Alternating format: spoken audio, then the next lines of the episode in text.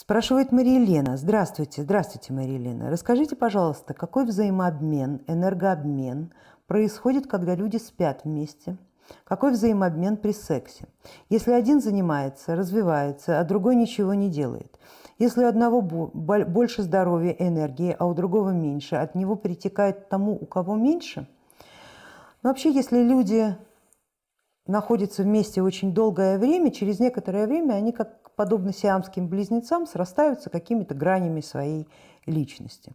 Если люди действительно искренне любят друг друга, взаимопроникновение э, становится очень глубоким и э, большее количество пластов сознания затрагивается этим взаимопроникновением. А простая сексуальная связь, даже если она длится некоторое время, затрагивает, как правило, только энергетику. В момент соития люди становятся единым целым, но только в момент соития. Когда оно заканчивается, каждый, в общем-то, остается с тем, с чем вышел от него. Кто-то успевает взять немножечко силы, энергии здоровья, кто-то успевает его потерять. Но восстановление, опять же, как и отток, происходит очень быстро, потому что человек, который вошел в эту связь с недостатком энергии, у него есть причина, почему у него недостаток энергии. И эту причину еще никто не, от него не убирал. Человек, который с высокой энергетикой вошел в этот акт и э, вышел из него немножечко погрызенный, очень быстро восстановит свою энергетику, потому что, опять же, у него есть причина, более высокая причина эту высокую энергетику поддерживать в постоянно нормальном состоянии. То есть восстановление происходит очень быстро, причину никто не убирает. Другое дело, что если люди информационно начинают проникать друг к другу, то есть они много общаются, они находятся вместе не только в одном пространстве, но и в одном информационном поле. У них возникают общие ситуации, у них возникают общие интересы, возможно, общие ценности, а вот это уже управляющая величина для энергетики, информации, информационные пласты сознания. Тут происходит обмен, и этот обмен может происходит, конечно, не так быстро и живо, как происходит обмен энергией.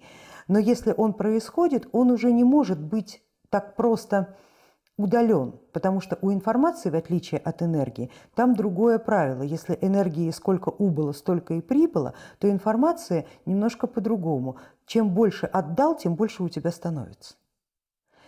И в этом смысле Человек, который занимается развитием себя, не должен бояться отдавать эту информацию тому, кто этим совсем не занимается. Потому что здесь работает тот принцип, чем больше он отдаст, тем больше у него станет. У него станет больше прежде всего свободного места, куда он может еще вобрать информации и стать еще более развитым, еще более продвинутым. Информация, которую она дает, может стать стартовым толчком. Может, конечно, и не стать, если в сознании у того, у кого мало, у того, кто не развивается, есть дырка, уязвимость, например, эгрегориальная подключка, например, религиозная подключка, которая в определенный день и час просто оттягивает, отсасывает у него излишнюю крамольную информацию. Тогда там будет как как с гуся вода. Поэтому тот, кто находится рядом и занимается развитием себя, должен позаботиться, конечно же, прежде всего и о защите того, кого он напитывает информационно, чтобы не получалась пустая э, трата знаний, информации, силы и так далее. На каждом уровне тонкого тела свои законы энергообмена. Э, мы с вами знаем о том, что энергетические тела в большей степени это физическое, эфирное и астральное. И там в большей степени руководят законы энергии. То есть закон сохранения энергии, закон быстрого восстановления энергии и так далее. Более информационные тела, ментальное, каузальное, будхиальное и атмическое, но в данном случае человеку принадлежат как бы доступны в управлении ментальное, каузальное и будхиальное – там работает другой принцип. Там информация не утекает при ее отдаче, она копируется. Ведь если вы рассказали что-то своему коллеге, это не значит, что в этот момент вы это что-то забыли. Вы же не перенесли абсолютную информацию с одного носителя на другой, вы ее скопировали.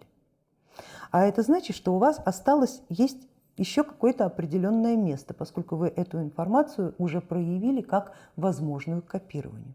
Она от вас не ушла.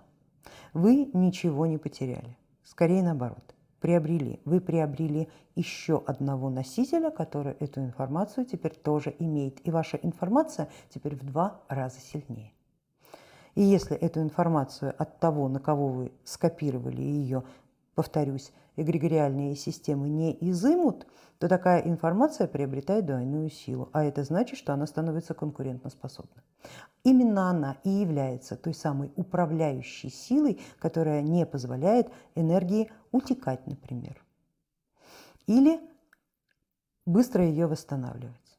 Тогда как противовес человек, который не энергетичен, болен, который быстро теряет энергию, должен посмотреть свой собственный разум и, пос и спросить себя, а какая такая информация в моем сознании заставляет меня постоянно терять энергию.